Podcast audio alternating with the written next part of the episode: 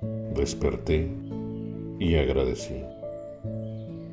12 de julio. A mi Rey. Te exaltaré, mi Dios, mi Rey, y bendeciré tu nombre eternamente y para siempre. Cada día te bendeciré y alabaré tu nombre eternamente y para siempre. Grande eres y digno de suprema alabanza, tu grandeza es inescrutable. Generación a generación celebrarán tus obras y anunciarán tus poderosos hechos.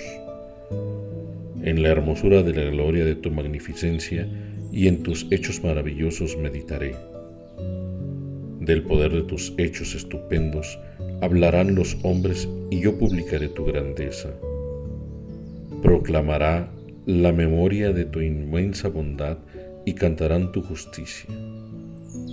Clemente y misericordioso eres, lento para la ira y grande en misericordia.